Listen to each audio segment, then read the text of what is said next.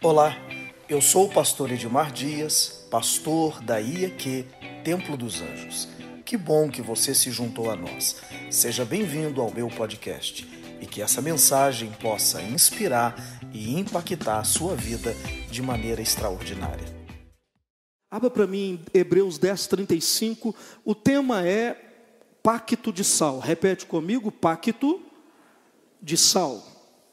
Pacto de sal. Hebreus 10, versículo de número 35.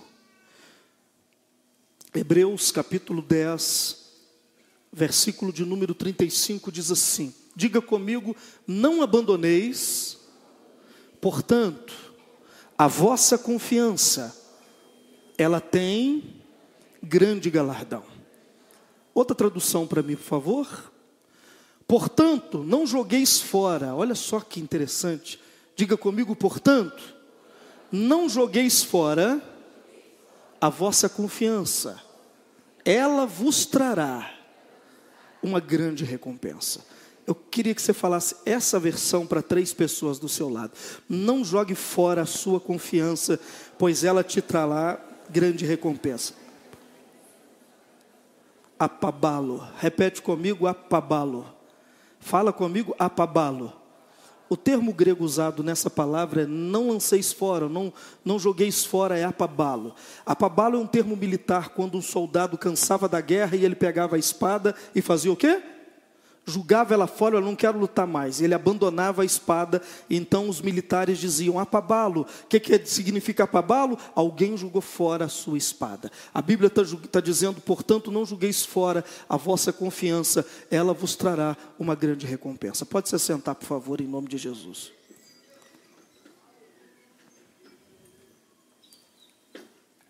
Olha para mim, o apóstolo que escreveu a carta aos Hebreus, ele usa essa expressão apabalo. Anote, por favor, para não esquecer. Como é que é a expressão, James?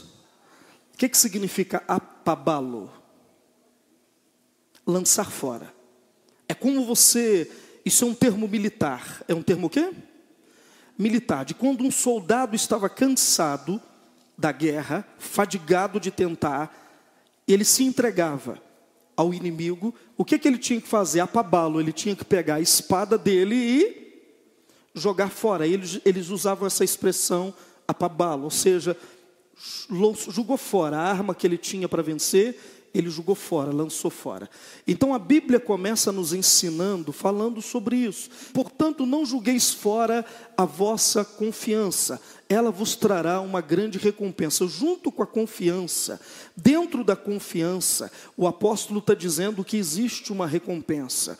Quando você joga fora a confiança, você então está jogando fora com ela a recompensa que estava sendo preparada para você. Quem está aí, dá um glória a Deus. Para quem que o apóstolo estava escrevendo? Ele estava escrevendo para um grupo de cristãos essa carta foi escrita para um grupo de cristãos que estavam perseverando na sua fé. Diga assim: esperei tempo demais. E esses cristãos que estavam perseverando na fé, que estavam fazendo tudo certinho, começaram a ser perseguidos de todas as maneiras. Mas mesmo com a perseguição, eles é, continuaram firmes, eles continuaram buscando, continuaram amando, continuaram servindo, e eles apanhavam de todos os lados, eram perseguidos, eles eram, eles sofriam afrontas, humilhações, e eles sofriam muito, mas eles oravam e eles estavam firmes, é, continuando naquela proposta, porque eles sabiam que Deus estava com eles. Quem aqui tem certeza de que Deus está com você? Levante a mão. E eles então, esses cristãos, eles não abandonavam é, por nada a esperança que eles tinham ou a confiança que eles tinham, porque eles sabiam, mesmo sofrendo afrontas, mesmo sofrendo, mesmo sendo pisoteados, mesmo sendo humilhados, mesmo sendo enganados, eles continuam firmes. Aí a Bíblia vai dizer: quem está aí? Aí a Bíblia vai dizer que o governo romano foi lá e começou a tomar os bens desses cristãos. Foi lá e tomou as fazendas, foi lá e tomou as casas desses cristãos, começou a tomar tudo deles. E aí, nesse momento, a fé deles começou a fraquejar, porque tudo tem um limite. Repete comigo: tudo tem um limite. Ah, pastor, mas eu não aguento assim. Não, eu não aguento. Eles também não estavam aguentando mais. E eles então chegaram no ponto que eles começaram a querer desistir de tudo começaram a querer desistir daquela caminhada que eles estavam tendo, eles estavam querendo desistir daquela perseverança que eles tinham na obra por causa das perseguições. Foi quando o profeta aparece, o apóstolo aparece e diz: Não jogue fora a sua confiança. O apóstolo, quando eles estavam prontos para desistir, o apóstolo apareceu e disse: Não jogue fora a sua confiança, porque a recompensa está próxima. Ele estava dizendo assim: que quando os obstáculos aumentam, é porque a recompensa recompensa já está na porta te esperando. Olha para o teu irmão e diga assim: quando aperta de verdade, diga para ele. É porque na verdade ali na frente já vai chegar a recompensa que você tanto tem buscado. Quem está aí, levanta a mão e dá um glória a Deus. Mas o diabo estava dizendo para eles: Ei, você já esperou tempo demais. É mentira. Você não esperou tempo demais, você está esperando o tempo necessário. Tem alguém aí me ouvindo, meu Deus? Oh meu Deus, tem alguém aí me ouvindo? Dá um glória a Deus. E o diabo estava dizendo para ele: Mas você esperou tempo demais, vocês já suportaram demais. E eles queriam jogar tudo fora. Aí o apóstolo diz: Não, não, não, não jogue fora a sua confiança, porque se você jogar fora a esperança, a confiança que vocês têm, vocês vão estar abrindo mão da recompensa. E Deus está pronto para te recompensar. Querido, você pode ter esquecido, mas está registrado nos anais celestiais todas as suas orações. Nos anais celestiais estão estão registrados todos os seus jejuns, todas as suas vigílias, tudo que você pediu nesse santo altar para Deus foi registrado no céu, e Deus está pronto para te dar a recompensa de tudo isso. Mas se você julgar fora a sua confiança, você está julgando fora também a sua recompensa. Então ele está dizendo: não jogue fora a sua recompensa. Olha para o irmão do lado e diga para ele: não jogue fora, por favor de novo, de novo, de novo, diga para ele: não jogue fora, por favor, a sua recompensa. Não abandone a sua recompensa. Você não pode abandonar dez anos de oração por um minuto, por um dia de problema. Quem está aí?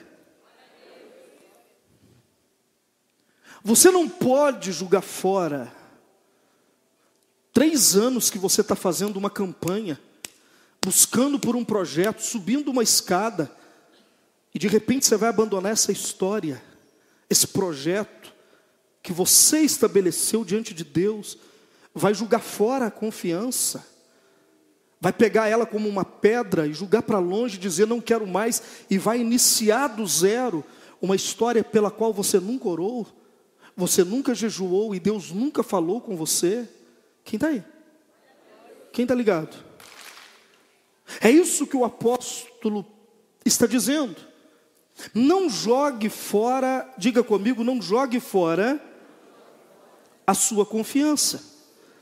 Ele está dizendo, não é mentira. Ah, não, pastor, foi tudo mentira, tudo que eu vivi, tudo que eu estava planejando, aquilo lá tudo é ilusão da minha cabeça, é tudo uma mentira. Ah, não, não quero mais. Não, não, não, não era mentira. Olha para mim, não era mentira. Tem uma recompensa toda espera tem uma recompensa. Pastor, mas Fulano me disse, deixa eu te dizer, cientistas precisam de laboratórios, assim como eles precisam de suas bibliotecas. Você não entendeu? Também não entendi, mas eu vou tentar explicar. Cientistas precisam de laboratórios, assim como eles precisam de suas bibliotecas. Eles precisam dos livros, mas precisam das experiências. Não dá para se tornar um expert em nada só com teoria. É gente que não venceu, te dando conselho para vencer. Gente doente, te ensinando a ficar curado. Não, pastor, mas Fulano me disse: ei, é gente que nunca prosperou te ensinando o caminho do sucesso. Quem está aí? o que eu estou tentando lhe dizer é que um cientista, para ser aprovado, ele precisa da teoria, mas ele precisa ir para o campo, para o laboratório, para as experiências. Ele precisa ter comprovação científica do que ele fala para ele ser um sucesso. Eu não estou dizendo que as pessoas que te aconselharam estão te fazendo mal. Elas deram o melhor dela para poder te, delas para poderem te ajudar. Mas deixa eu te dizer uma coisa. Como é que alguém que não chegou vai te ensinar o caminho? Olha para o irmão do lado e diga: como que alguém que ainda não chegou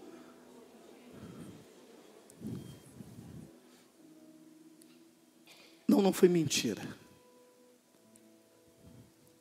Não é porque você viveu dias difíceis, não é porque você inventou, enfrentou lutas terríveis nesse relacionamento, que tudo é uma mentira. Quem está aí? Nem a Disney conseguiu inventar relacionamento sem problema. Aliás, para ter um final feliz, tem que ter uma desgraça no meio, para depois fechar com chave de ouro. Olha para quem está ao seu lado e diga: não jogue fora, querido, a sua confiança. Quem está aí, levante a mão. O que eu estou dizendo é: não jogue esse projeto fora, não abandone, pastor, mas eu estou no meu limite, é aí que Deus entra.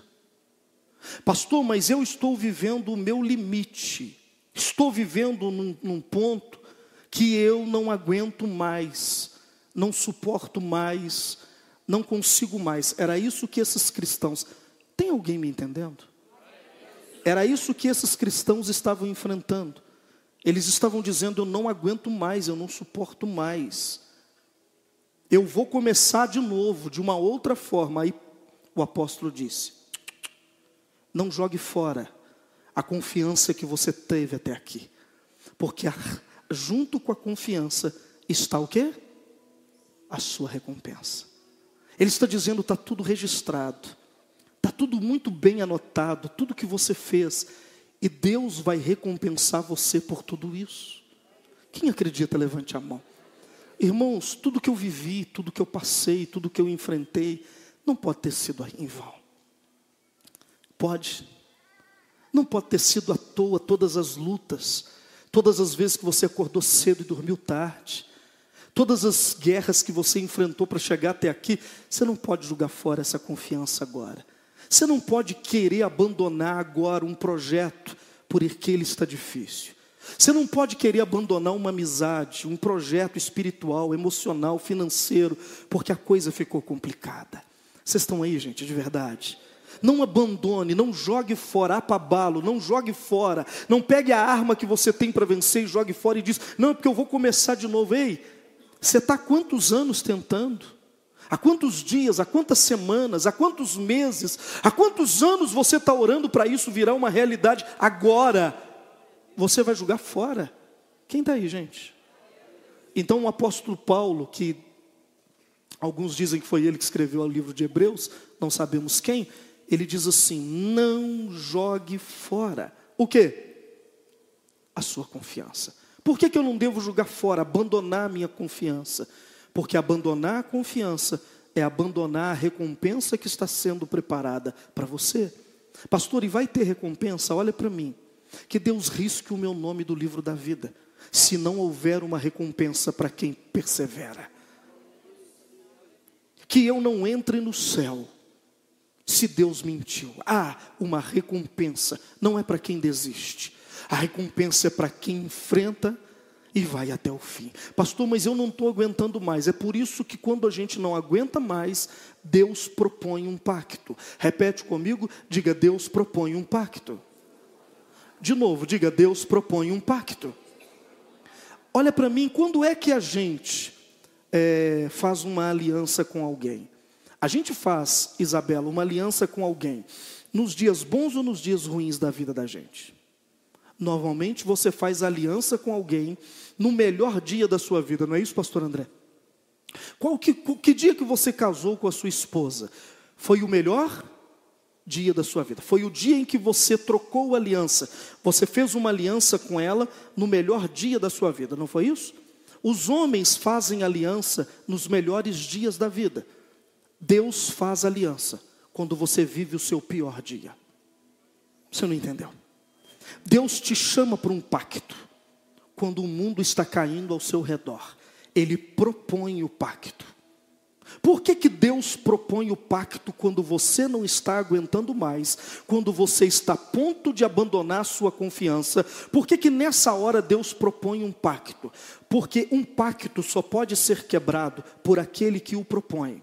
Repete comigo: um pacto. Vamos lá de novo, um, dois e. Deus espera você entrar na pior fase da sua vida. E Ele propõe um pacto. E Ele está dizendo: o pacto que eu quero fazer com você só pode ser quebrado por mim, mas eu nunca vou quebrar ele.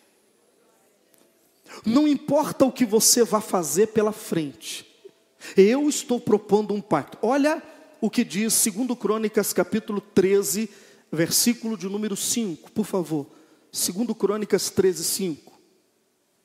Por acaso não vos, convém, não, não vos convém saber que o Senhor Deus de Israel deu a soberania sobre Israel a Davi para sempre, a ele e seus filhos, através de uma aliança permanente. Mude a tradução, por favor. Não vos convém saber que o Senhor Deus de Israel deu para sempre a Davi a soberania de Israel a ele e a seus filhos por uma aliança de sal? De novo, muda a tradução. Não vos convém saber que Yahvé, o Senhor Deus de Israel, concedeu para sempre a Davi o reino de Israel, a ele e os seus descendentes, mediante uma aliança irrevogável, celebrada com sal.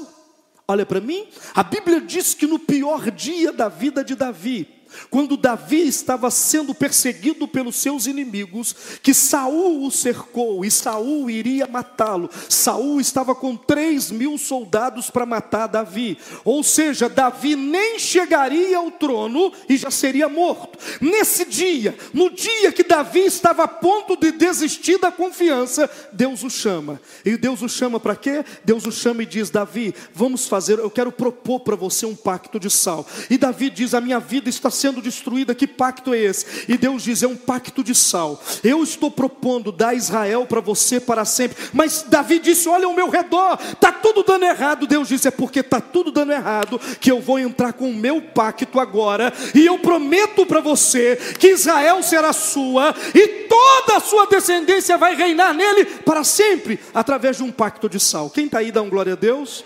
Pergunta para o seu irmão, faz um pacto de sal comigo, fala com ele um pacto de sal é um pacto irrevo, não pode ser quebrado, é um pacto eterno que não pode ser quebrado. Nós fazemos pactos com as pessoas quando estamos bem com elas. Deus faz um pacto com o homem quando o homem está no pior da sua vida. Tem alguém aqui que está vivendo dias difíceis? Deus está te chamando para um pacto. E olha o que, que esse pacto significa: eu te darei o que você deseja e será seu até que dia? Deus está dizendo, é irrevogável. Davi, eu vou te dar isso e vou te dar para sempre. Pergunta para mim, por que um pacto de sal? Olha para mim, lá no Oriente Médio, todas as vezes que eles querem fazer algo eterno, eles usam o sal como símbolo por que, que eles usam o sal como símbolo? Porque o sal, ele, é, ele não é perecível. O sal, daqui a mil anos, o sal que você guardar na sua casa, se guardar ele, ele vai continuar a mesma coisa. Sal não perece. Sal é, na verdade, o, o nome salário, diga comigo, salário, ele vem da palavra sal. Por quê? Pergunta para mim, por quê? Porque antigamente, os soldados, quando voltavam da guerra, eles recebiam sal como salário, como pagamento. Para você ter uma ideia, sal já valeu mais do que ouro. Vou repetir: sal já valeu mais do que ouro. A importância do sal na Idade Média era tão grande que os homens trocavam terras por sal. Pastor, o que, que o senhor está tentando dizer? Que sal é aquilo que equilibra a vida. Sal no passado, ele era usado para muita coisa. Por exemplo, se alguém machucava, como é que eles limpavam a ferida para não proliferar bactéria e para não infeccionar? Se, eu ainda sou do tempo de passar sal. Quem passava sal? Machucou, eu dava aquele tropicão, abriu a tampa do. Você já tropicou que abriu a tampa do dedão? Quem já teve esse, esse privilégio? Quem já teve? Você já, quando você era criança, que você estava correndo, você tropicava na pedra e abria o dedão, assim, a tampa do dedão, ficava a unha assim, vai ou não vai? Quem já teve essa experiência? Aí você chega em casa com o dedo aberto, o que, que a mãe fez? Fazia? Traz sal! E julgava sal. Aquilo, meu amigo, a gente morria e voltava. Não era assim? Mas por que, que eles usavam sal? Para que não desse bactérias, para que não apodrecesse, não desse vermes. Jesus ele chegou a dizer em Marcos assim: "Tende sal em vós mesmos". Por que, que suas alianças são temporárias? Por que, que os seus relacionamentos são temporários? Você não tem sal em você. Por isso Deus está dizendo, não é no momento da dificuldade, porque ficou difícil que você vai desistir. Deixa eu te ensinar sobre um pacto de sal. Pacto de sal é um pacto que Deus faz com você quando você está mal. E quando você estiver bem, Ele não vai te abandonar. E se ficar mal de novo, Ele está dizendo: o meu pacto com você é, na, é independente das circunstâncias que você está vivendo. O meu pacto com você é independente se você acertou, se você errou, se você caiu ou se você levantou. O meu pacto com você, como sal, ele vai durar para sempre. Quem está aí, levanta a mão e dá um glória a Deus. Jesus ele disse: tem de sal em vós mesmos, porque quem não tem sal em si mesmo, tudo que ele faz é temporário. E é temporário porque estraga. O sal era agente, agente de preservação. Você quer preservar alguma coisa? Põe sal que preserva. Por que, que as minhas coisas duram pouco? Jesus disse assim: porque você não pôs sal. Quem está aí? Quem está aí? Levanta a mão. Pastor, por que que não dura as coisas que eu tenho? Jesus avisou, ele disse: Eu quero que você seja o sal da terra. Sal da terra é aquilo que preserva as coisas, não é aquilo que joga as coisas fora. Meu Deus do céu. Deus está falando com alguém aqui? Pastor, mas ele brigou comigo. Sal não vai deixar dar bicho essa relação. Pastor, mas sal. Quem está aí? Não vai deixar apodrecer. O sal é o agente que equilibra, diga, agente que equilibra. Ele não precisa ser visto, mas se ele faltar, vai dar problema. Quem está aí? Quem está me entendendo? Deixa eu dizer de novo. Quando você entra no supermercado, na primeira prateleira, no lugar mais visível, está o sal? Sim ou não? Não, não está o sal fica escondido. Não é assim? Ele fica escondido. Mas em todas as casas que você for, do pobre ao rico, quer que tenha sabor? Ele vai estar lá. Jesus disse que o sal não fica aparente, estou aqui, ó, eu sou o sal, mas ele está em tudo que é bom. Jó, ele diz assim: olha só o que, que diz Jó. Jó, por favor, abre para mim Jó capítulo de número 6, versículo de número 6. Olha o que, que disse Jó. Diga comigo, comer-se-á sem sal o que é insípido?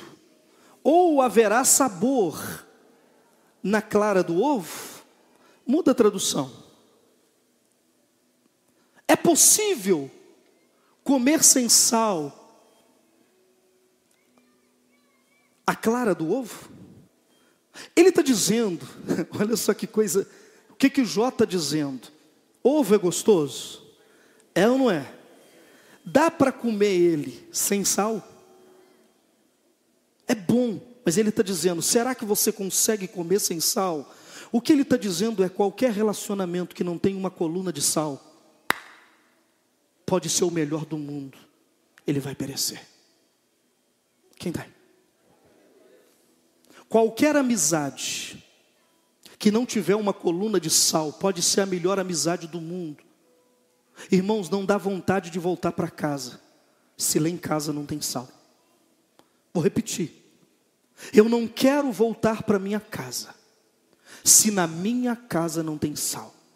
Eu quero dormir na faculdade. Olha a sua frase, olha a sua frase. Nossa, dá vontade de morar na igreja. Quem já falou ela? Se eu pudesse, eu ficava aqui para sempre falta de sal em casa. Porque não importa se você tem um palácio, se não tiver sal, não tem sabor, não presta para nada.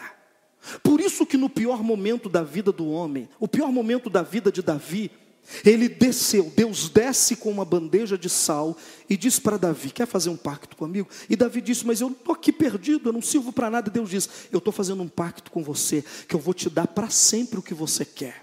E não importa, eu estou propondo o pacto, só eu posso quebrá-lo. E não importa o que você faça, aonde você vá, o que você vive, o meu pacto com você vai ser para sempre. Quem está aí, levanta a mão e dá um glória a Deus. Olha para quem está ao seu lado e diga: seus relacionamentos serão eternos. Se eles forem baseados em quê? Numa aliança de sal. Quem está aí? Oh meu Deus, eu tô, estou tô falando demais? Quem está conseguindo me entender? Pastor, já estou terminando. O senhor está falando isso porque o senhor não sabe o que eu vivi. Sim, eu larguei muitas coisas na minha vida. E eu larguei porque eu sofri. Eu abandonei minha confiança. Mas o senhor não sabe o que eu passei.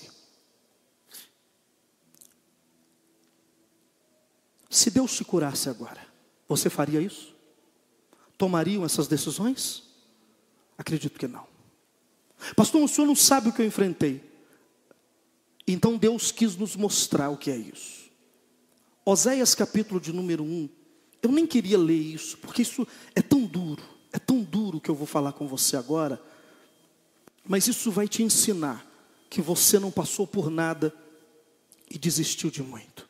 Olha comigo, repete comigo: eu não passei por nada, mas desisti de muito. Não, pastor, o senhor não sabe a minha história, então deixa eu te contar essa história.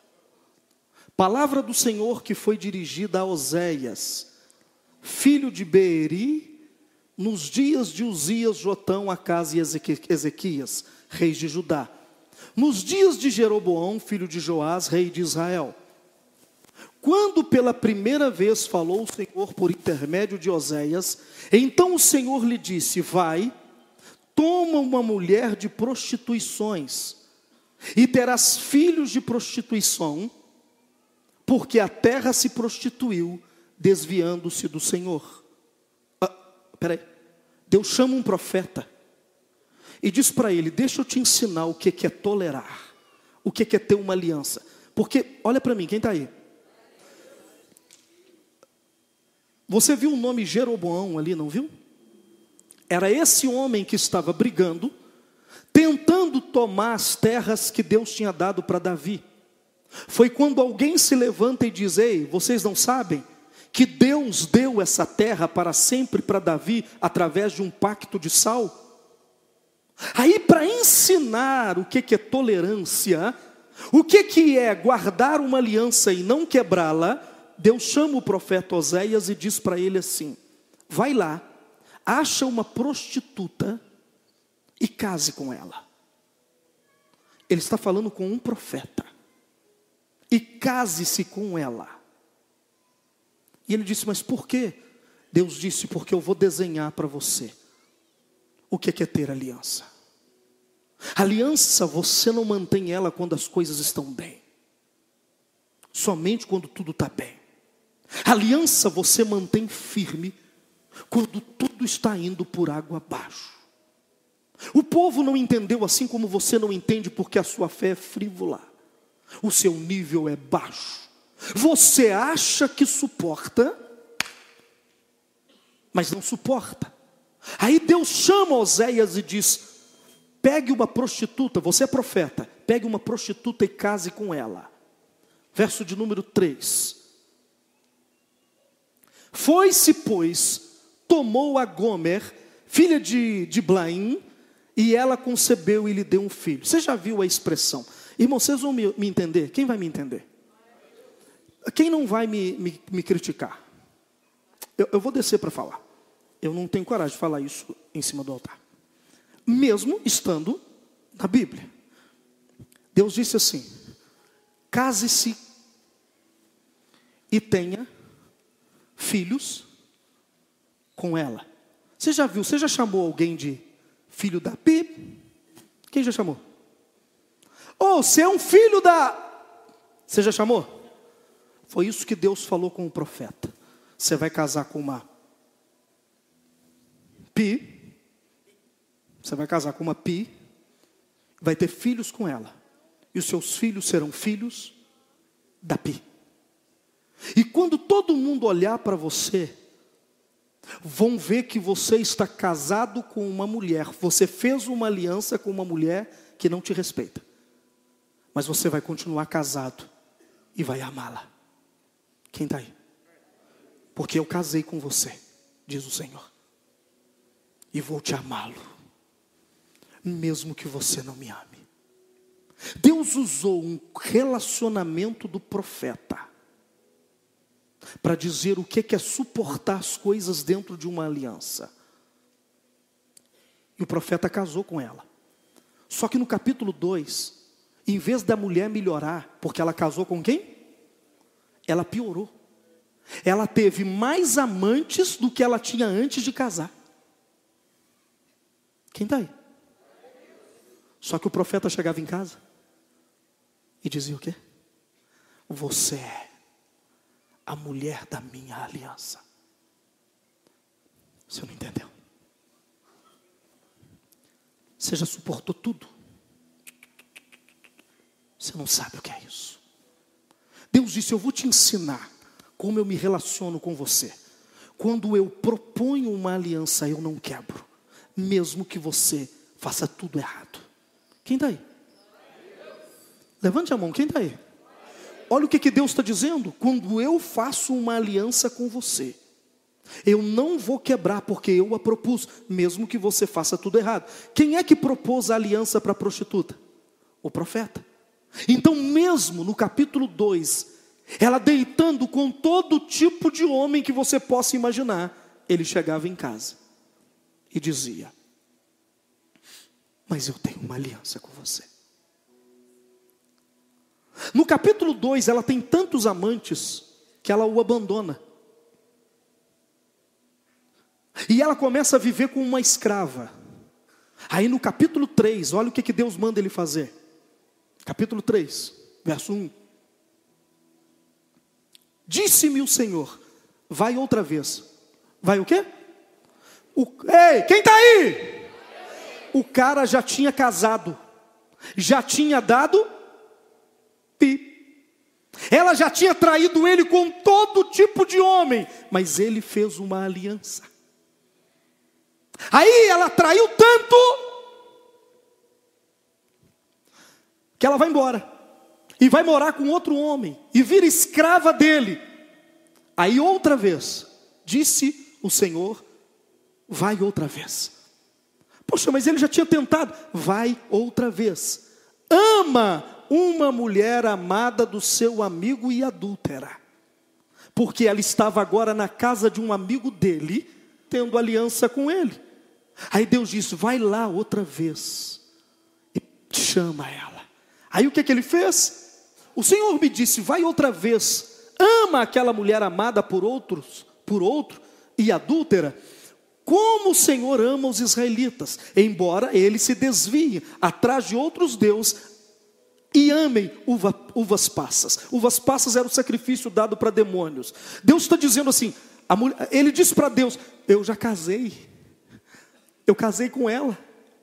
Ela não respeitou a aliança, ela quebrou a aliança, ela me traiu e agora ela está com o meu amigo. Deus disse outra vez: Vai lá. E ama aquela mulher que pecou contra você mesmo ela comendo o sacrifício de outros deuses, porque você fez uma aliança. Ei, quem está aí?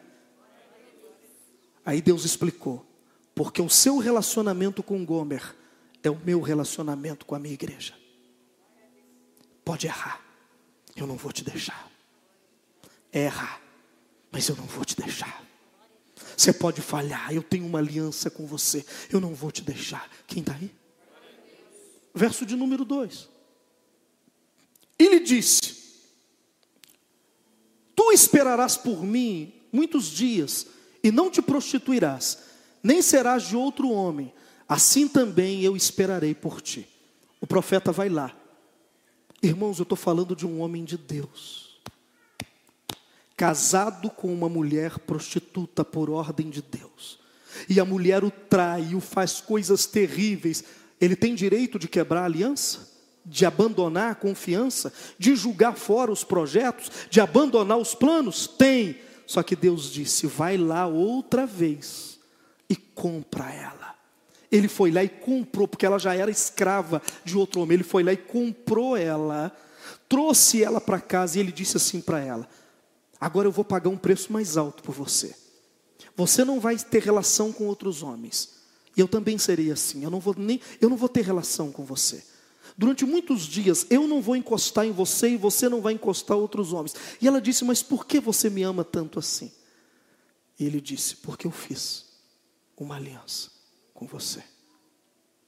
Aleluia. O dia que você encontrar alguém que fizer uma aliança com você, ele vai suportar você na sua tristeza e dor, e não só na sua beleza. O dia que você encontrar alguém que fizer um pacto de sal com você, que comer sal com você. Eu fui ao extremo para você entender que nós abandonamos muito por nada. Não, mas eu cheguei em casa, ela não lavou a roupa, eu vou largar ela. Você ficou maluco? Ela não cozinhou para mim. Você ficou maluco? Ou você não fez uma aliança? Você vai abandonar uma história, uma vida. Você vai desistir, jogar fora a confiança por causa disso. Aí Deus chama Davi e diz: Deixa eu te ensinar como é que eu me relaciono. Eu vou fazer um pacto de sal com você. E o meu pacto é irrevogável, vai durar para sempre. Para exemplificar isso, ele disse para Davi: o pacto que eu estou fazendo com você não tem nada a ver com você. Você pode errar, você pode falhar. É o pacto é daqui para aí. Não tem nada a ver com a sua trajetória. Eu estou decidindo ter um pacto com você, Davi. Para exemplificar isso, Deus manda o profeta fazer um pacto com uma prostituta de casamento, uma aliança. E mesmo ela fazendo tudo errado. Se você ler o livro de Oséias, a palavra Oséias significa Josué. O Josué e Oséias é a mesma, o mesmo significado, significa Deus salva. E Oséias em grego significa Jesus. O que nós estamos descrevendo para você não é o relacionamento de Oséias com uma prostituta, é o relacionamento de Deus com você. Mesmo você falhando, Ele vai estar na beira da sua cama, todas as manhãs, pronto a te abraçar e te beijar. Ia dizer: Eu te amo, meu filho. Mesmo você falhando, mesmo, eu estou falando de um Deus que já colocou no papel os seus erros, avaliou e decidiu te amar. Decidiu fazer um pacto com você. Quem está aí, levanta a mão e dá um glória a Deus. Olha para o irmão do lado e diga: Vamos começar o junto hoje, irmão? A sua capacidade de perdoar vai definir a longevidade das suas relações. Vou repetir. A sua capacidade de entender e perdoar define quanto tempo você vai ter uma amizade com alguém. Pergunta para quem está ao seu lado quanto tempo dura as suas relações. Hã? Suas amizades. Quanto tempo elas duram? Poucas pessoas aqui têm amizades de mais de cinco anos. Porque você é ruim, irmão. Você só não sabe o quanto você é ruim. Você é infiel, você só não sabe o quanto você é. Quanto tempo você permanece numa igreja? Hã? Qual foi o máximo que você ficou dentro de uma igreja? Cinco anos, seis anos, dez anos, e depois voltou lá atrás e começou de novo? O problema não é da igreja. O problema é que você nunca teve aliança com ninguém, nem com nada. Você não sabe o que é isso. Quem está aí? Olha para mim. Estou te machucando? Estou te ajudando? Estou fazendo alguma coisa por você? Sim ou não? Imagine você. A pessoa que você enxotou da sua vida, mesmo a amando, você a enxotou quando ela falhou com você. Ela falhou com você no nível de Gomer com Oséias. Oséias é o profeta, Gomer é a prostituta.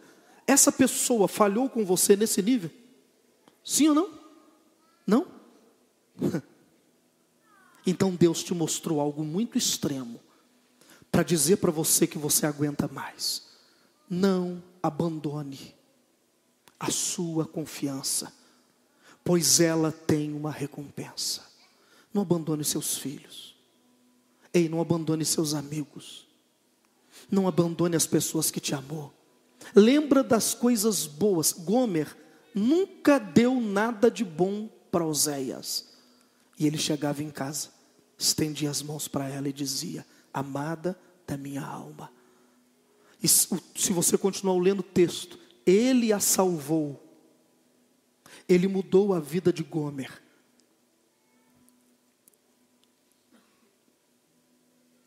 Aleluia. Por causa da aliança. Se você continuar lendo o livro, você vai ver que ela se transforma em uma mulher ideal. Porque ele não abandonou ela. Aliás, aliança só vale para quando tudo está dando errado. Aliança não é para dias de festas. Aliás, nos dias de festas vai aparecer gente que não tem aliança. Se é para festejar, todo mundo aparece. Mas nos dias de dor, só quem levantou uma aliança vai estar com você. Quem está aí, dá um glória a Deus. Pastor, o que, que o senhor está tentando dizer para mim? Que Deus está propondo para você hoje um pacto de sal. Olha para o irmão do lado e diga: Deus está propondo para você um pacto de sal. Ele quer fazer um pacto de sal com você. Esse pacto de sal é irrevogável. E quando Deus faz um pacto, vocês estão aí, gente? Eu acho que eu estou cansando vocês, não estou não? Estou não? Sério. Quando Deus faz um pacto de sal com você, é assim. Ele não permite que ninguém mexa com você. Se alguém quiser mexer com você, ele vai dizer: Ei, não põe o seu dedo nele, porque eu tenho um pacto com ele. Quem está aí? Agora, se você fizer bobajada, Deus não vai deixar ninguém encostar em você, mas ele vai descer para conversar com você. Mas você é dele. Ei, você passa a ser dele. Responsabilidade dele. Ele está dizendo: é irrevogável, eu te dou mantenho e cuido para sempre. Eu dei para Davi. Quando você for Israel comigo, você vai ver que dois mil anos depois que Davi morreu, ele continua sendo o rei de Israel. As pessoas o veneram como o rei de Israel até hoje. Por quê? Porque Deus disse para ele: Eu estou lhe dando para sempre e é irrevogável o que eu estou fazendo. O pacto de sal. Por que o sal? porque ele não perece. Segundo, porque ele dá sabor. Terceiro, porque ele mantém. Quarto, porque ele fecha a ferida e não deixa apodrecer. Quem está aí dá um glória a Deus. Quinto, é porque ele não precisa aparecer para dar sabor. Ele só está lá.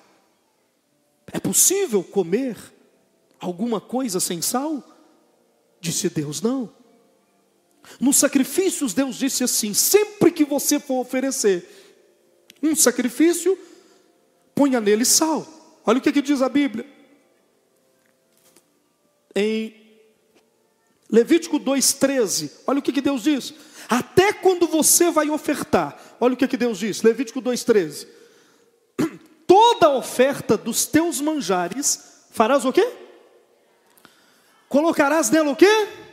A tua oferta de manjares não deixará faltar sal da aliança do teu Deus. Em todas as tuas ofertas aplicarás sal. Ei, quando você for dar uma oferta para Deus na Santa Ceia que vem, pega um pouquinho de sal e coloca dentro.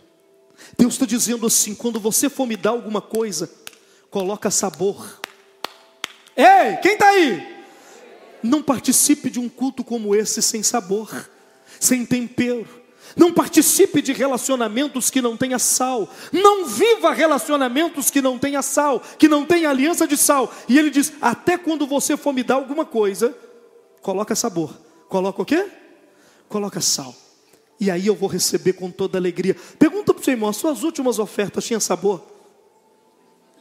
Para quem foi recebê-la, ele recebeu ela, tinha sabor?